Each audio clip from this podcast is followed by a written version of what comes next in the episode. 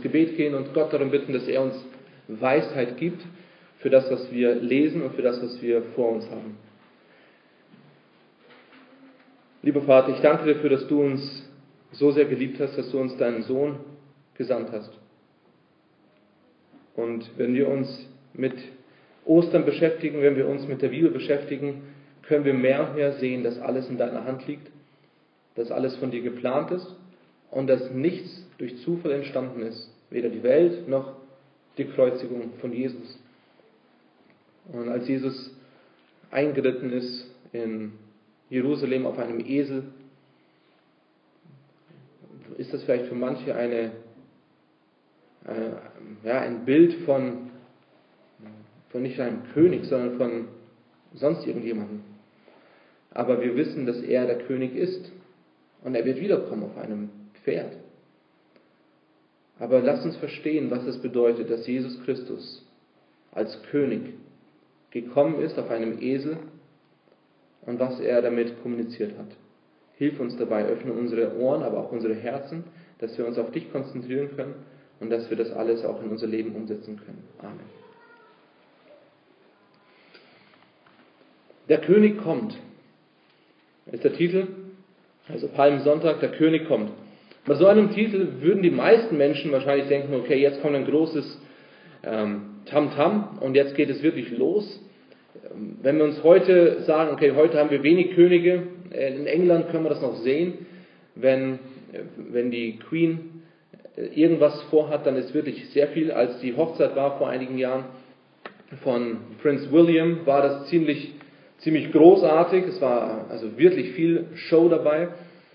Und das ist, wenn man sich vor, wenn man sagt, ein König kommt. Und vor einigen Jahren, also vor tausenden von Jahren, war das genauso. Wenn ein König kommt, dann ist es wirklich, dann geht's los. Aber wieso würde ich sagen, dass es ein großartiger Einzug war? Der König zieht nach Jerusalem, aber wie ist das eigentlich hier gewesen? Also was war das eigentlich, als Jesus auf einem Esel eingezogen ist? Wie war das da? Und warum hat er das gemacht? War das so geplant? War das wirklich die Idee, dass Jesus auf einem Esel kommt? Jesus wird wiederkommen. Und wir schauen uns das gleich an in, in Offenbarung. Und er wird einen ganz anderen Einzug haben. Vielleicht so einen Einzug, wie wir uns das vorstellen. Aber glaubt mir, das ist nicht den Einzug, den ihr erleben wollt. Wenn Jesus wiederkommt als König auf einem Pferd, wird es ziemlich hart werden. Es wird sehr viel Gerechtigkeit herrschen und Sünde wird bestraft. Sofort bestraft. Von dem her können wir uns wirklich freuen, dass Jesus als, als König auf einem Esel gekommen ist in Demut. Und hat sie das, hat sich so gezeigt. Wenn wir uns mit Bibelstellen beschäftigen, besonders in den Evangelien, und eine Bibelstelle in allen vier Evangelien erwähnt wird, dann hat das eine gewisse einen gewissen Wert und es ist sehr, sehr wichtig, können wir uns vorstellen. Genauso wenn Jesus sagt, wahrlich, wahrlich, ich sage euch, das ist äh, wichtig. Das heißt, oh, jetzt kommt etwas ganz Wichtiges. Nicht das, was er vorher gesagt hat, war nicht wichtig, sondern jetzt kommt etwas sehr, sehr Wichtiges. Pass auf, wahrlich, wahrlich. Und diese, diese Geschichte von dem Einzug in Jerusalem ist eine Geschichte, die in allen vier Evangelien vorkommt. Und ihr werdet es sehen, Matthäus 21, Verse 1 bis 11, in Markus 11, in Lukas 19 und in Johannes 12. Wir wissen heute nur in Matthäus hauptsächlich. Aber in allen vier Evangelien kommt es vor, sehr viele Parallelen und manchmal ein bisschen Ergänzung. Es ist einfach vier Augenzeugen berichten etwas und vier Augenzeugen haben einen gewissen Schwerpunkt. Lukas ist jemand, der sehr auf Detail geht. Er war Arzt und somit können wir davon ausgehen, okay, er, er geht auf diese Sachen sehr genau ein. Matthäus ist jemand, der sich sehr damit beschäftigt hat, dass Jesus König ist und dass er gekommen ist und dass Jesus nicht nur gekommen ist, sondern dass er der Sohn des Menschen ist. Und das werden wir immer wieder lesen, wenn wir uns mit Matthäus beschäftigen. Alle vier Schreiber legen sehr viel Wert auf dieses Ereignis, aber nicht nur auf dieses Ereignis selber, sondern es geht sogar noch einen Schritt weiter. Und zwar die Karwoche, also diese Woche, die mit Palmsonntag anfängt bis zur Kreuzigung, sind bei allen vier äh, Evangelien haben einen sehr hohen Stellenwert. In allen vier Evangelien kommt es vor. Matthäus ist ungefähr ein Viertel von den ganzen 28 Kapiteln nur auf diese letzte Woche bezogen. In Markus ein circa ein Drittel von den ganzen Kapiteln. In Lukas ein Fünftel und in Johannes die Hälfte von dem ganzen Buch geht nur um die letzte Woche von Jesus. Also die letzte Woche auf Erden vor seiner Kreuzigung. Das heißt, von circa 89 Kapiteln in diesen vier, vier Evangelien sprechen 30 Kapitel von der letzten Woche von Jesus. Und ich möchte, bevor wir auf den Text eingehen, äh, kurz äh, zwei Sachen setzen. Einmal die Szene, damit wir vorstellen können, wo wir uns hier befinden, und einmal kurz das Wort Hosiana erklären. Ich weiß nicht, ob ihr wisst, was Hosiana bedeutet. Ähm, es ist ein, ein Begriff, der aus dem Griechischen übersetzt wurde. Und im Griechischen heißt es Hosiana. Und im Griechischen haben die das einfach nur, also nicht übersetzt, sondern einfach nur übernommen aus dem Hebräischen Hosiana. Also von dem her, die haben nicht sehr viel Zeit benutzt, um das zu übersetzen, sondern die haben das einfach genommen. Aber was es bedeutet ist, rette mich. Herr, rette mich. Oder das Heil ist da. Jetzt ist es aber in der, in der Zeit vom Alten Testament bis zum Neuen Testament wurde dieses Hosianna mehr dazu benutzt, weniger zu sagen, wir brauchen Rettung, sondern die Rettung ist endlich da. Und somit gibt es einige Theologen, die würden sagen, also wir können nicht wirklich singen Hosianna, Hosianna, Hosianna, weil Hosianna heißt ja, das Heil soll kommen, bitte rette mich, bitte rette mich. Und Jesus ist ja schon gekommen. Aber auf der anderen Seite sehen wir das immer wieder in, bei Kommentaren, dass es in der, in der Geschichte vom Alten Testament zum Neuen Testament dazu benutzt wurde, die Rettung ist da. Somit, wenn wir gleich Psalm 118 anschauen, da steht nicht Hosianna, aber das ist das hebräische Wort. Also es wurde im Deutschen dann übersetzt. Und, äh, aber es wird Hosianna, äh, es ist Hosianna, rette mich, hilf mir. Die Szene ist, es ist genau eine Woche, oder das heißt genau eine Woche, es ist der Sonntag vor dem Karfreitag oder vor dem Freitag, wo Jesus gekreuzigt wird. Wie gesagt, wenn ihr zu Hause seid, könnt ihr euch die Rückseite anschauen, da ist es dann pro Tag, also seit, seit vorgestern sozusagen Freitag, Samstag, Sonntag, Montag, Dienstag, Mittwoch, Donnerstag, Freitag, Samstag, Sonntag. Also die komplette Woche ist aufgelistet, damit man sich ein bisschen anschauen kann. Was sagen denn die Evangelien über die letzte Woche? Wenn ihr wollt, könnt ihr euch somit auch auf Ostern vorbereiten.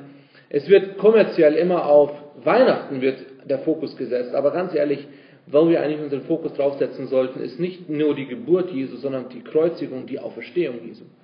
Denn ganz ehrlich, ge geboren werden ist ziemlich einfach. Also, außer man wird abgetrieben. Ähm, es ist einfach geboren, es geht. Sterben wird auch jeder. Aber dass er wieder aufersteht, das ist das Besondere. Und das kann kein anderer außer Jesus. Die Szene, wo wir uns befinden, also jetzt haben wir, wo, wann wir uns befinden, sondern wo befinden wir uns? Es ist auf dem Weg nach Jerusalem, bei Bethanien und bei Bethpage. Und in der Szene, das ist auch der Ölberg. Und der Ölberg, ich weiß nicht, ob ihr euch das schon bewusst gemacht habt, Ölberg hat eine sehr große Bedeutung in den letzten, also sag ich mal ab jetzt bis später. Der Ölberg ist da, wo Jesus jetzt ist aber er wird später auch noch, in ein paar Tagen, ähm, wird er von dort aus noch eine große Rede halten. Ähm, dann geht es aber weiter vom Ölberg. Auf dem Ölberg wird er wiederkommen. Also er kommt zurück zum Ölberg. Und die, da, wenn er wieder zurückkommt, dann wird es nicht sein auf einem Esel, dann kommt er mit einem Pferd. Und da wird es dann ein großes Tamtam geben und da wird es sehr großartig sein, wenn Jesus wiederkommt. Aber nicht schön, denn er kommt um seine Feinde zu sehen und seine Feinde auszulöschen. Der Begriff Hosianna ist wie gesagt, rette mich oder hilf mir, rette mich. Aber wir können das verstehen als die Rettung ist da, denn Jesus Christus ist gekommen. Und wir werden das auch gleich sehen, was es bedeutet in diesem ganzen Kontext. Vier Punkte möchte ich, äh, die wir heute anschauen. Einmal, der König kommt, er kommt in Demut, er erfüllt Prophezeiungen. Drittens, er bietet Errettung an. Und viertens, er akzeptiert Anbetung. Das sind die vier Sachen, die wir uns heute anschauen wollen. Er kommt in Demut, er erfüllt Prophezeiungen, er bietet Errettung an und er akzeptiert Anbetung. Erstens, er kommt in Demut. Der Rudi hat das schon vorgelesen, von dem werde ich nicht den ganzen Text durchgehen, aber äh, teilweise Verse anschauen. Wir werden heute, normalerweise schauen wir uns Vers für Vers für Vers an. Heute schauen wir uns die ganzen elf Verse an und gehen hin und her, damit wir das besser verstehen können. Er kommt in Demut. Jesus nähert sich Jerusalem und er spricht zu zwei von seinen Jüngern und sagt folgendes, Vers 2, geht in das Dorf, das vor euch liegt, und zugleich werdet ihr eine Eselin angebunden finden und ein Füllen bei ihr, die bindet los und führt sie zu mir. Warum? Also ich weiß nicht, ob ihr, ob ihr euch Fragen stellt. Ich sage das immer wieder. Es ist immer gut, Fragen zu stellen, wenn ihr einen Text lest. Warum würde Jesus jetzt auf einmal einen Esel haben wollen? Also überhaupt ein Fortbewegungsmittel. Könnt ihr euch an irgendeine Situation erinnern, wo Jesus ein Fortbewegungsmittel benutzt hat? Seitdem er geboren ist. Er war im, im, äh, im Leib seiner Mutter auf einem Esel, ja. Aber das würde ich jetzt nicht unbedingt als dass er drauf geritten ist. Er ist immer gegangen. Immer. Er war auf, auf einem Boot, ja. Das ist richtig. Teilweise ging er auf dem Wasser. Aber warum würde er jetzt auf einmal sagen, oh, ich brauche einen Esel? Geht es darum, dass er müde war? Nein, er war oft müde.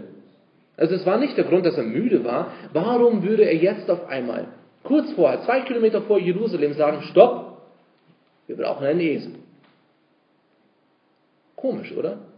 Der, der, Grund, warum das alles passiert, was wir jetzt lesen, das ist alles, wie man ein Puzzle hat und diese ganzen kleinen Teile kommen zusammen. Wir dürfen nie vergessen, das, was in der Bibel steht, ist wichtig. Wenn wir etwas nicht verstehen, heißt es nicht, dass es unwichtig ist. Es ist ganz einfach nur so, wir verstehen es nicht. Aber wenn wir alle Teile anschauen und genauer unter die Lupe nehmen und die alle zusammensetzen, werden wir ein Bild bekommen. Und dieses Bild ist ein Bild, das Gott schon vor langer Zeit gesehen hat, aber wir eben Schritt für Schritt erst erkennen. Die Jünger haben auch nicht nachgefragt. Also, wie oft hat Jesus nach einem Esel gefragt? Aber hier die Jünger, was war die Reaktion von den Jüngern? Sie gingen los. Eigentlich komisch, ganz ehrlich, weil normalerweise fragen sie immer, wenn Jesus sagt, mach das, ja warum? Ja, aber warum? Ja, aber ist da wirklich auch ein Esel? Die Fragen kamen gar nicht auf. Zumindest sehen wir sie nicht in den vier Evangelien. Jesus ist gekommen und hat seine zwei Jünger in das Dorf gesandt, das vor euch liegt, und sogleich werdet ihr eine Eselin angebunden finden und ein Füllen bei ihr, das ist ein junger Esel, die bindet los und führt sie zu mir. Jesus sagt, geht hin, er sagt nicht, kauft den Esel, er sagt, ihr werdet einen finden und den bindet los. Aber dann sagt er auch noch weiter, äh, wenn euch jemand etwas sagt, so sprecht der Herr braucht sie und dann wird er sie sogleich senden. Also die, die Jünger sollen jetzt in ein Dorf gehen, das sie nicht wirklich kennen. Oder vielleicht kennen sie es, wenn es Bethanien war. Wir wissen nicht, ob es Bethphage war oder ob es Bethanien war. Bethphage ist ein kleineres Dorf. Aber sie sollen hingehen und sie sollen sich da einen Esel und also nicht nur den Esel, die Eselin, sondern auch das Kind, das, äh, das Füllen mitnehmen und sollen das zu Jesus bringen. Und wenn jemand sagt, hey, was macht ihr da? Dann sollt ihr sagen, der Herr braucht es. Und da sehen wir auch wieder, das ist die Bedeutung von dem Herr. Der Herr ist nicht unbedingt jemand, wo er sagt, okay, ich, ähm, irgendein Herr, ja, der, der Herr Huber oder der Herr, Herr Sliszewski, sondern es geht hier der Herr, also Adonai, Gott braucht es. Und sogleich, wenn es soweit ist, wird er es euch auch geben. Also gingen sie hin und sie sind in das Dorf gegangen und Sie haben den Füllen gefunden und auch die Eselin gefunden. Sie wollten es nicht klauen, sie wollten es abholen. Und es kam auch jemand auf sie zu und hat gesagt, hey, was macht ihr da? Und sie haben gesagt, der Herr braucht es, so wie es Jesus gesagt hat. Könnt ihr euch die Reaktion von den Jüngern vorstellen? Die gehen hin, okay, binden das, äh, den Esel ab und einen kleinen Esel. Und dann kommt jemand, hey, was macht ihr da? Hey, Jesus hat uns genau das Gleiche gesagt. Wenn das passieren sollte, dann sollen wir einfach sagen, der Herr braucht es. Und gab es irgendein Problem? Nein, es gab kein Problem. Aber diese Situation, dass Jesus das getan hat, es ging, er hätte doch auch ein Pferd holen können oder ein Kamel holen können, oder? Er hätte auch einen Elefanten holen können. Also in gewissen Kulturen ist ein Elefant viel mehr wert als ein Pferd oder ein Kamel. Er ist recht als ein Esel. Esel ist ein Lasttier. Und die Esel ist jetzt nicht so, wenn man sich das vorstellt, wie so ein Pferd. Also, wenn wir uns heute ein Maultier vorstellen, sind es teilweise ziemlich große, das sind die kleinen. Also, das ist einfach nicht eine Sache, wo man hochspringen muss und dann ist man höher, sondern es ist, man ist niedriger. Man sitzt eigentlich, teilweise muss man aufpassen, dass man die Füße hochhebt, dass man nicht am Boden streift. Warum hat Jesus einen Esel genommen? Und das sehen wir in Vers 4. Das ist aber alles geschehen, damit erfüllt würde, was durch den Propheten gesagt ist, der spricht, sagt der Tochter Zion, siehe, dein König kommt zu dir demütig und reitend auf einem Esel, und zwar auf einem Füllen, dem Jungen des Lasttiers. In Sacharja 9, Vers 9 und 10 steht das. Und wenn ihr wollt, könnt ihr es aufschlagen. Ihr müsst es nicht aufschlagen. In Sacharja 9, Vers 9 und 10 steht genau diese Prophezeiung. Frohlocke sehr, du Tochter Zion, jauchze, du Tochter Jerusalem. Siehe, dein König kommt zu dir, ein Gerechter und ein Retter ist er, demütig und reitend auf einem Esel, und zwar auf einem Füllen, einem Jungen der Eselin. Vers 10 schauen wir uns gleich an. Aber wir sehen hier, dass Jesus genau das kommunizieren wollte, indem er auf einem Esel sitzt, und zwar Demut. Jesus wollte Demut zeigen. Er kommt in Demut. Er kommt hier nicht mit einem großen Tamtam, -Tam, sondern er kommt in Demut. Und das lesen wir alles. Und weiter, wenn man uns das genauer anschaut, da steht dann da in Vers 6, die Jünger aber gingen hin und taten, wie Jesus ihnen befohlen hatte, und brachten die Eselin und das Füllen und legten ihre Kleider auf sie und setzten ihn darauf. Also nicht nur war es so, dass Jesus jetzt auf einem Esel reiten sollte, auf einem jungen Esel, auf dem noch nie jemand geritten ist. Nein, es ging weiter. Die Jünger kamen, haben ihre Kleider draufgelegt auf den Füllen und haben dann Jesus draufgesetzt. Das sehen wir in Matthäus und Lukas. In Markus und Johannes steht es da, dass er sich draufgesetzt hat, aber eben die Details sehen wir dann in Matthäus und Lukas, dass sie ihn draufgesetzt haben. Aber warum haben sie ihre Kleider draufgesetzt? Warum das?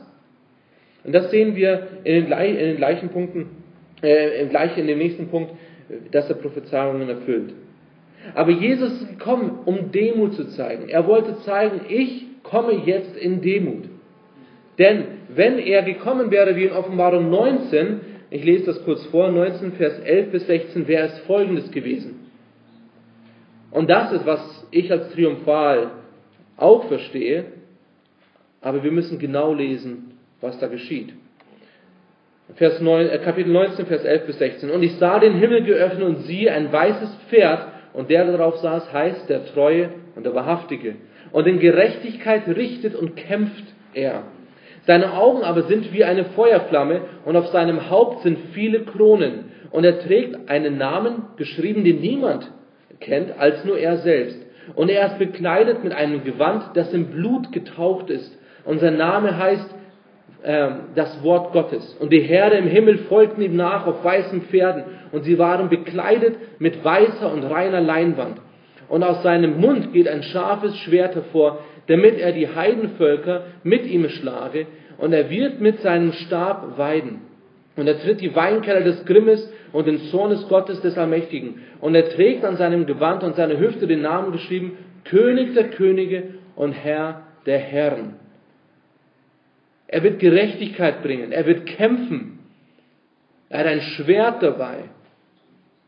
Und Gerechtigkeit bedeutet, wenn jemand sündigt, wird er sofort bestraft. Jesus wird kommen auf einem Pferd. Aber wenn er kommt, bringt er Gerechtigkeit. Jesus wollte noch nicht, Jesus wollte noch nicht als gerechter Richter kommen. Er wollte in Demut kommen. Er hat entschieden, noch nicht so zu erscheinen. Und habt ihr euch schon mal gefragt, warum die Menschen oder warum er die Menschen bis jetzt, bis auf ein paar Ausnahmen, immer wieder gesagt hat, er hat sie geheilt und sagt, geht hin und sagt keinen davon. Ist euch das schon mal aufgefallen? Als ihr die Evangelien gelesen habt, ist euch schon mal aufgefallen, dass Jesus immer wieder gesagt hat, geh, aber sag's keinem. Geh, aber sag's keinem. Warum? Was ist das für eine Evangelisation? Also heutzutage würden wir sagen, geh und sag es jedem, oder? Aber warum hat Jesus bis zu diesem Tag hauptsächlich gesagt, sag es keinem?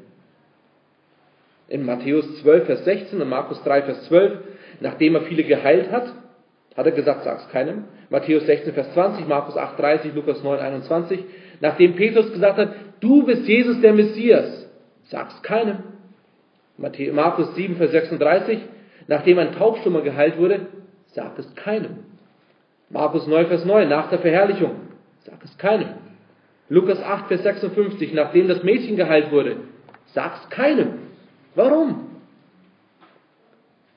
Die Antwort ist die gleiche, die sich so viele Menschen fragen, besonders wenn sie jung im Glauben sind. Warum glauben die Juden nicht, dass Jesus der Messias ist? Also die Antwort auf die Frage, warum sagt das Jesus, ist die Frage, warum glauben die Juden nicht, dass Jesus ist? Und die Antwort darauf ist, weil sie einen König erwartet haben, der sie befreit von der Gefangenschaft von Rom. Sie wollten einen König haben, der Gerechtigkeit bringt und Gerechtigkeit für sie. Also nicht unbedingt für andere, sondern Gerechtigkeit für sie. Jesus ist gekommen, um Frieden zu bringen. Und er wird kommen, um Gerechtigkeit zu bringen und sie zu befreien. Aber was sie sich erwartet haben, was die Juden erhofft haben, ist genau das, was in Sacharja 9, Vers 9 bis 10 steht. Er kommt und er wird als gerechter Richter anerkannt werden. Was sie nicht verstanden haben, ist, die Juden Genauso wie alle anderen Menschen. Wenn Jesus gekommen wäre als ein gerechter Richter, wären alle tot.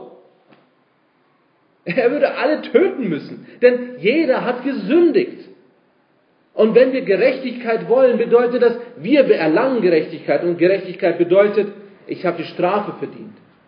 Wollen wir das? Wollen wir, dass Jesus als gerechter Richter jetzt kommt? Oder damals gekommen wäre, vor dem Kreuz? ist das, was er will. Die Juden haben das erhofft. Ja, wir wollen einen König. Wir wollen, dass endlich Gerechtigkeit kommt. Die haben keine Ahnung gehabt, was das bedeuten würde. Wenn Jesus gekommen wäre als ein gerechter Richter, wären die Juden und die Römer und die Germanen und die Griechen und alle, alle vernichtet worden. Die haben kein Verständnis gehabt.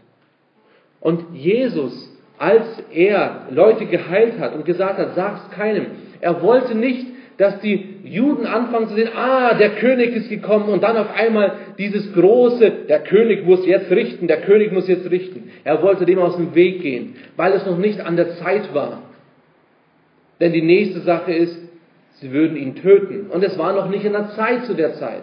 Aber jetzt, an diesem Sonntag, der Sonntag vor seiner Kreuzigung war es an der Zeit. Jetzt könnt ihr das sehen. Jetzt seht ihr, dass ich der Messias bin. Und wenn ihr das erkennt, dann werdet ihr mich töten wollen. Das haben sie noch nicht erkannt zu dem Zeitpunkt. Denn sie haben gedacht, jetzt geht's los. Jetzt geht's los. Sie brauchten das richtige Verständnis.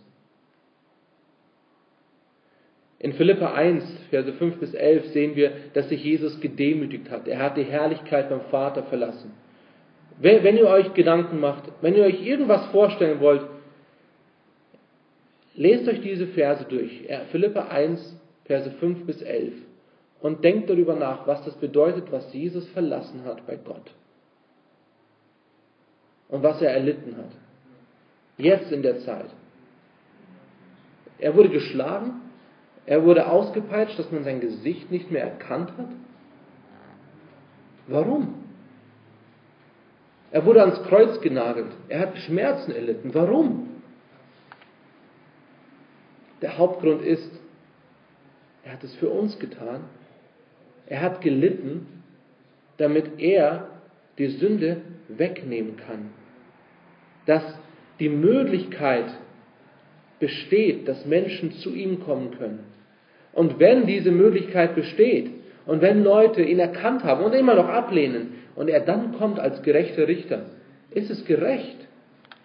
Jeder hat die Möglichkeit, Jesus anzunehmen als seinen persönlichen Heiland.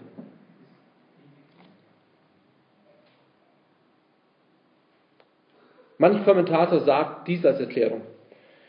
Wenn eine militärische Figur auf einem Esel in eine Stadt einreitet, war es ein Zeichen des Friedens. Und dies hat Jesus getan. Und es kommt gleich. Aber Jesus ist der Friedefürst. Wenn jedoch eine militärische Figur auf einem Pferd einreitet, war dies ein Zeichen des Sieges, indem er zu, seinen, zu, zu dem ähm, Volk einreitet, wo das er besiegt hat. Und Jesus wird das tun beim zweiten Kommen in Offenbarung 19. Aber zweitens sehen wir, also Jesus auf einem Esel, nicht auf einem Pferd, Offenbarung 19, Vers 11. Aber zweitens sehen wir, er erfüllt Prophezeiungen. Sacharja 9, Vers 9 haben wir vorhin schon gelesen. Frohlocke sehr, du Tochter Zion, jauchze, du Tochter Jerusalem. Siehe, dein König kommt zu dir, ein Gerechter, ein dein Retter ist er, demütig und reitend auf einem Esel. Er kommt in Demut, reitend auf einem Esel, auf einem Füllen, auf einem jungen Esel. Man würde meinen, die Juden kannten diese Stelle, sie sollten die kennen. Ich weiß nicht, ob es wirklich der Fall war, dass sie sich daran erinnert haben und gesagt haben, oh, es ist die Prophezeiung, jetzt kommt er. Ich weiß es nicht. Ich weiß nicht, wie gut sie ihn kannten. Aber eine wichtige Stelle, die jetzt kommt, ist in Sacharja 9, Vers 10. Und zwar, er wird den, hm, geht nicht mehr, ah, ist nicht drauf. Sacharja 9, Vers 10 und da steht, er wird den Menschen oder er wird den Völkern Frieden bringen. Er wird den Völkern Frieden gebieten. Jesus Christus ist gekommen, um die Prophezeiungen zu erfüllen. Es sind viele Prophezeiungen. Wenn man sich damit beschäftigt, man kann wahrscheinlich, wir, der Christian und ich, wir haben vor einiger Zeit mal, ja, es war ein Karfreitag, soweit ich weiß, gell? Und da haben wir uns angeschaut, was sagt das Alte Testament über die Kreuzigung Jesu. Also, wenn man das anschaut und nur das vorliest, dauert es, glaube ich, eine halbe Stunde. Die ganzen Stellen im Alten Testament und im Neuen Testament über die Kreuzigung Jesu. Es spricht, das ist, die Bibel ist voll davon, dass Jesus kommt und dass er die Prophezeiungen erfüllt, dass irgendjemand, das, der das Alte Testament kennt und nicht sagt, Jesus ist der Herr, der hat nicht verstanden. Das Alte Testament ist voll mit diesen Prophezeiungen von Jesus und Jesus ist gekommen, um die Prophezeiungen zu erfüllen. Und genau das hat Jesus getan. Aber die größte Sache, warum er gekommen ist, ist in Sacharja 9, Vers 10. Er wird den Völkern Frieden gebieten. Und so kommen wir zum dritten Punkt. Ihr habt gesehen, der erste ist ziemlich lang, der zweite ist sehr kurz gewesen. Der dritte ist, er bietet Rettung an. Jesus bietet Rettung an. Der Einzug in Jerusalem ist ein wichtiger Teil von dem ganzen Heilsplan. Vieles können wir nicht verstehen. Vieles. Wenn ihr etwas in der Bibel lest und ihr sagt, ich verstehe das nicht, vollkommen in Ordnung. Es ist in Ordnung. Es gibt einige Sachen, die ich nicht verstehen kann. Es gibt einige Sachen, die Leute, die 50 Jahre im Glauben sind, das nicht verstehen können. Das ist okay. Es geht nicht darum, dass wir Sachen verstehen. Es geht oft darum, dass wir Sachen glauben. Glauben bedeutet, ich vertraue, dass Gott das alles richtig macht. Es geht nicht um mich, es geht um Gott. Vieles können wir nicht verstehen, aber wir wissen, dass Jesus gekommen ist, um den Völkern Frieden zu geben. Und das ist interessant. Es steht hier nicht, den Juden Frieden zu geben. Zacharia sagt nicht, oh, ich komme und ich werde den Juden Frieden geben. Denn das ist, die Juden haben die ganze Zeit nur an sich gedacht. Was sie nicht verstanden haben, ist, dass von Anfang an, von 1. Mose, hat Gott immer wieder gesagt, ich werde den Völkern Frieden geben. Errettung für alle Menschen, nicht nur für die Juden, nicht nur für Israel, für alle Menschen. Und wenn Jesus kommt, wird er diese Möglichkeit geben. Er bietet Rettung an. Er bietet Rettung an. Deswegen können wir so dankbar sein, dass er nicht auf einem Pferd gekommen ist. Dass er nicht gekommen ist, um Gerechtigkeit äh, walten zu lassen. Denn dann wären wir alle verloren. Aber Jesus ist gekommen in Demut, um gekreuzigt zu werden um für die Sünden zu sterben. Und jetzt haben wir die Möglichkeit, die Errettung zu bekommen. Nicht nur für die Juden, sondern für alle Völker. Egal wer, egal woher. Egal ob aus Deutschland, egal ob aus Amerika, aus Iran, aus China, egal. Alle Menschen haben die Möglichkeit, Rettung zu bekommen. Aber wie ist das möglich? Und diese Rettung ist nur möglich durch Jesus Christus. Nichts anderes. So viele Religionen gibt es heutzutage, so viele sogenannte Kirchen gibt es heutzutage und die sagen, du musst das tun, du musst das tun, du musst das tun. Du musst erstmal gut sein, damit du in den Himmel kommen kannst. Wirklich. Wie gut kann ich denn werden? Wie gut kann ich werden? Ich kann nicht gut sein. Die Bibel sagt, wir sind schlecht. Römer 3, 23 sagt, alle haben gesündigt und erlangen nicht die Herrlichkeit Gottes. Es gibt keinen, der gerecht ist. Auch nicht einen. Keinen.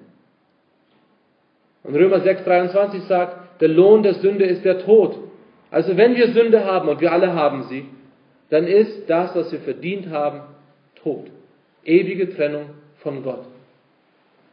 Aber der Vers, es ist ein Vers in unserer Bibel, der damaligen Zeit gab es keine Verseinteilungen. Aber ich bin froh, dass sie nicht zwei Verse daraus gemacht haben.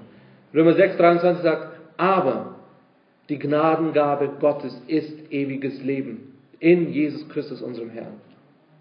Wenn wir Jesus Christus als unseren Herrn und Heiland annehmen, das heißt, wenn wir erkannt haben, ich bin Sünder, ich komme nicht zu Gott, aber Gott ist heilig und ich schaffe es nicht von mir aus, und ich gehe zu Jesus und sage, Jesus, danke, dass du meine Sünden am Kreuz getragen hast. Danke, nimm, nimm sie von mir und werde du der Herr von meinem Leben.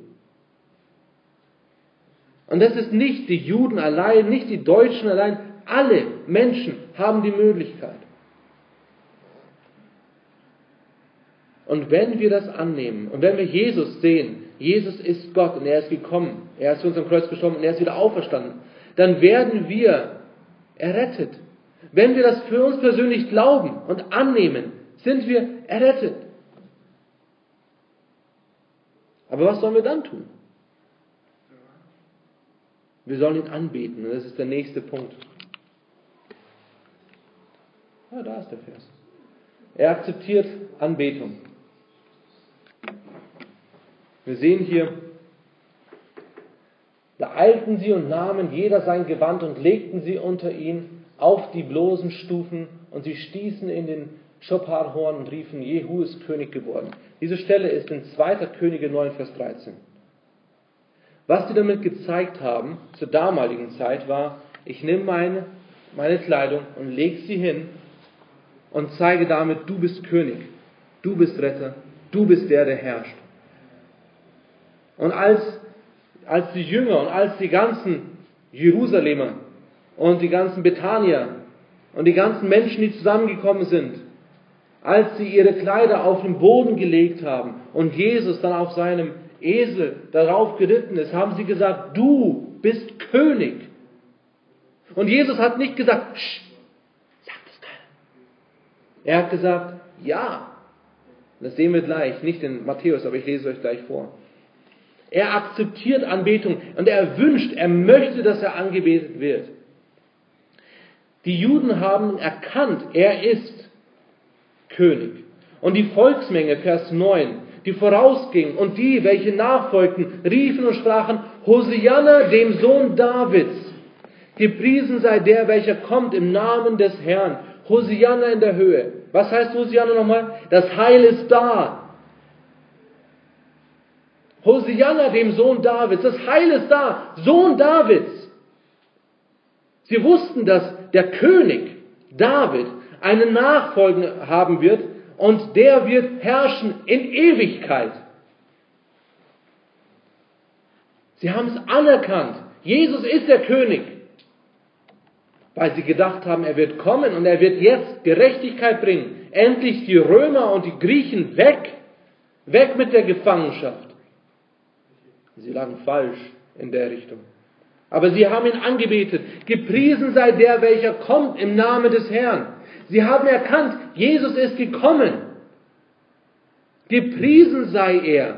Und Jesus hat nicht gesagt, seid ruhig, ihr habt nicht verstanden, wer ich bin. Er hat es einfach sie lassen und er wollte das hören. Die Menschen haben Folgendes hier erklärt. Sie haben ihre Kleider auf den Weg gelegt und sie haben damit gezeigt, Jesus ist viel mehr wert als da alles, was ich habe. Das Nötigste, was ich brauche, Kleidung, Jesus ist viel mehr wert. Er ist der König. Das, das Mindeste, was ich tun kann, ist, ich gebe alles, was ich habe, hin auf den dreckigen Boden. Mit den Palmzweigen. Interessanterweise diese Palmzweige, die benutzt wurden, um, äh, also die wurden nicht nur da benutzt, sondern die wurden in, in der ganzen Kultur benutzt. Jedes Mal, wenn irgendein Jubel oder ein, ein großer, großer Sieg war, haben sie den genommen und haben die Palmzweige gewedelt. Und die wurden dann Hosannas genannt oder Hosiannas wurden diese Palmzweige genannt. Also die haben nicht nur Hosianna gesagt, sondern die haben auch die Hosiannas genommen und haben gezeigt, ja, Jubel. Der König kommt. Der Sieg ist da. Gepriesen sei der. Dann sagen sie Hosianna dem Sohn Davids. Sie bestätigen hiermit, dass Jesus den Anspruch des Messias hat. Sie haben nicht alles verstanden. Sie haben nicht verstanden, was es bedeutet. Und dann gepriesen sei der, welcher kommt im Namen des Herrn. Sie lobten Jesus, der im Auftrag Gottes gekommen ist. Und dann haben sie eben Psalm 118 zitiert. Deswegen Psalm Sonntag äh, in meinem Kopf, weil Psalm 118 vorkam. Psalm 118 ist ein, ein wichtiger Teil von, einem, von einer ganzen Reihe von Psalmen. Ja, Psalm 118, Vers 25 und 26, da steht, Ach Herr, hilf, oder im Hebräischen es Hosianna. Hosianna, Ach Herr, lass uns wohl gelingen. Gepriesen sei der, welcher kommt im Namen des Herrn. Wir segnen euch vom Haus des Herrn aus. Jesus ist gekommen und die Menschen haben gesagt, Hosianna, Hosianna. Es war nicht die Idee, dass Hilf uns, sondern die Rettung ist da. Er ist da. Der Messias, der Sohn Davids, der, der kommen soll, ist da. Hosianna. Und in Lukas 19, wenn ihr das aufschlagen wollt, könnt ihr es aufschlagen, damit wollen wir jetzt schließen. In Lukas 19 ist eine interessante Unterhaltung. Das ist die Parallelstelle dazu. Lukas 19, Verse 39 bis 40. Nachdem eben gesagt wurde, Gepriesen sei der König, der kommt im Namen des Herrn, Friede im Himmel und Erde in der Höhe. Und etliche der Pharisäer unter den Volksmengen sprachen zu ihm, Meister, also Jesus, weise deine Jünger zurecht. Sagt ihnen, sie sollen ihren Mund halten. Sie sollen aufhören mit diesem Hosianna. Die Pharisäer, die das Alte Testament kannten. Die wussten genau, oh, Psalm 118. Oh, die wussten genau, Zacharia. Sagt ihnen, sie sollen still sein. Weise deine Jünger zurecht. Und Jesu Antwort in Vers 40. Und er antwortete und sprach zu ihnen, ich sage euch, wenn diese schweigen sollten, also diese Jünger von mir schweigen sollten, dann würden die Steine schreien.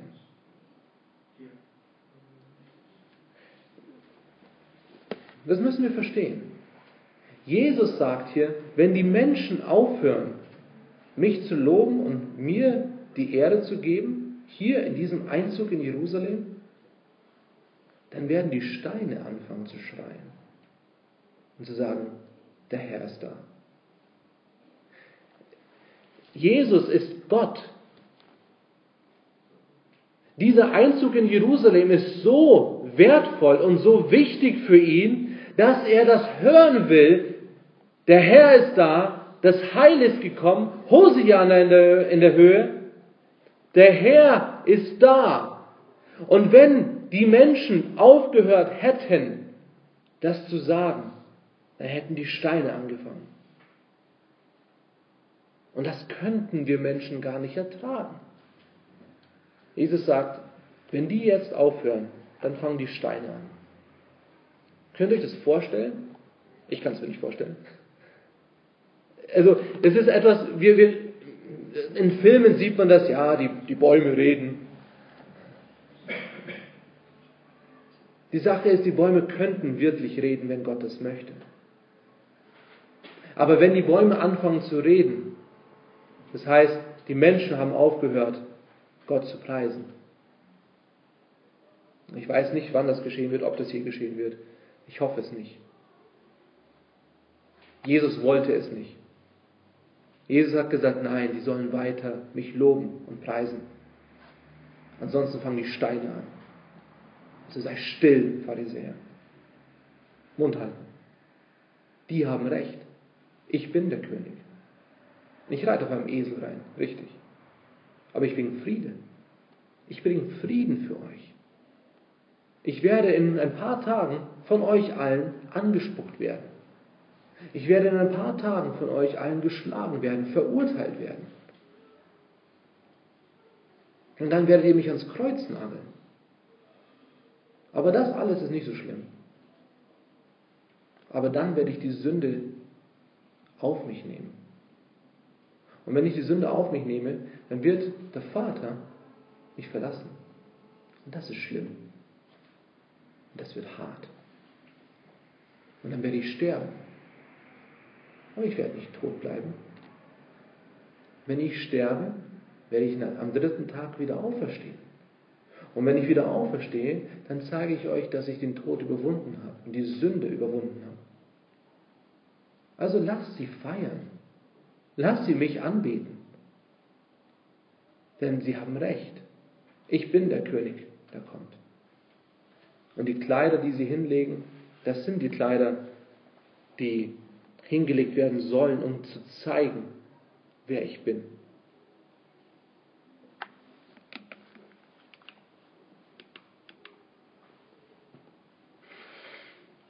Ach, Herr hilf, Hosianna, oder das Heil ist da.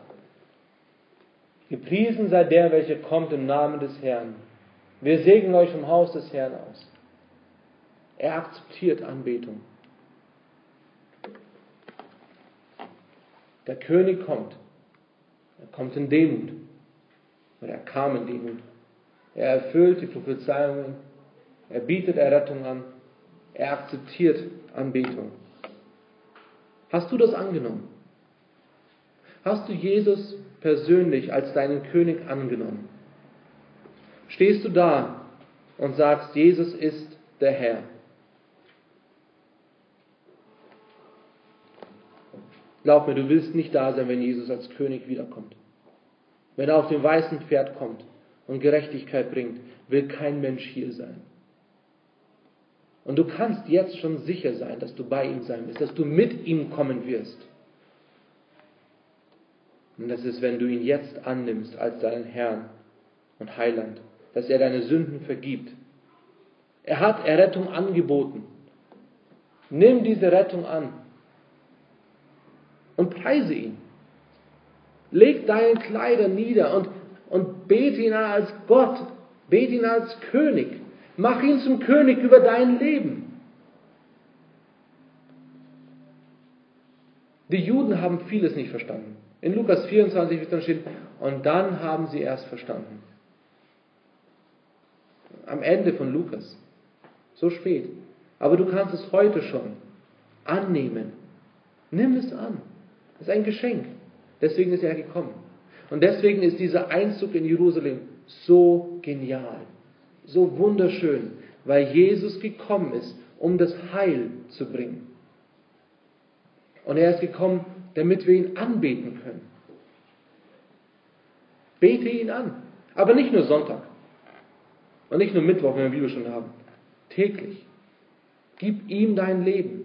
Denn ganz ehrlich, wenn er wirklich der beste König ist, was spricht dagegen? Was spricht dagegen, dass wir irgendwas noch auszusetzen haben? Er hat alles für uns gegeben. Er ist gekommen, um am Kreuz zu sterben. Das war der Grund, warum er gekommen ist. Beten wir zusammen. Lieber Vater, du bist ein Gott, der alles in der Hand hat. Du hast Jesus Christus gesandt, dass er auf einem Esel nach Jerusalem reitet um Frieden zu bringen. Frieden mit dir. Lass uns das erkennen. Lass uns diesen Frieden haben und ausleben und hilf uns, dass wir Jesus als König sehen, dass wir ihn anerkennen als unseren Heiland, dass wir das Geschenk, das er uns gegeben hat, annehmen. Und hilf uns, dass wir das nicht nur sonntags machen, nicht nur mittwochs machen oder Karfreitag, sondern täglich, dass wir unser Leben ausleben für dich, dass wir unsere Kleider, das, was wir, das, was wir brauchen zum Leben, dass wir das unter deine Herrschaft stellen. Und somit auch alles, was nicht so wichtig ist, unter deine Herrschaft stellen. Ich danke dir dafür, dass du uns liebst und dass du uns noch die Möglichkeit gibst. Hilf uns, dass wir das weitergeben können und dich ehren können. Amen.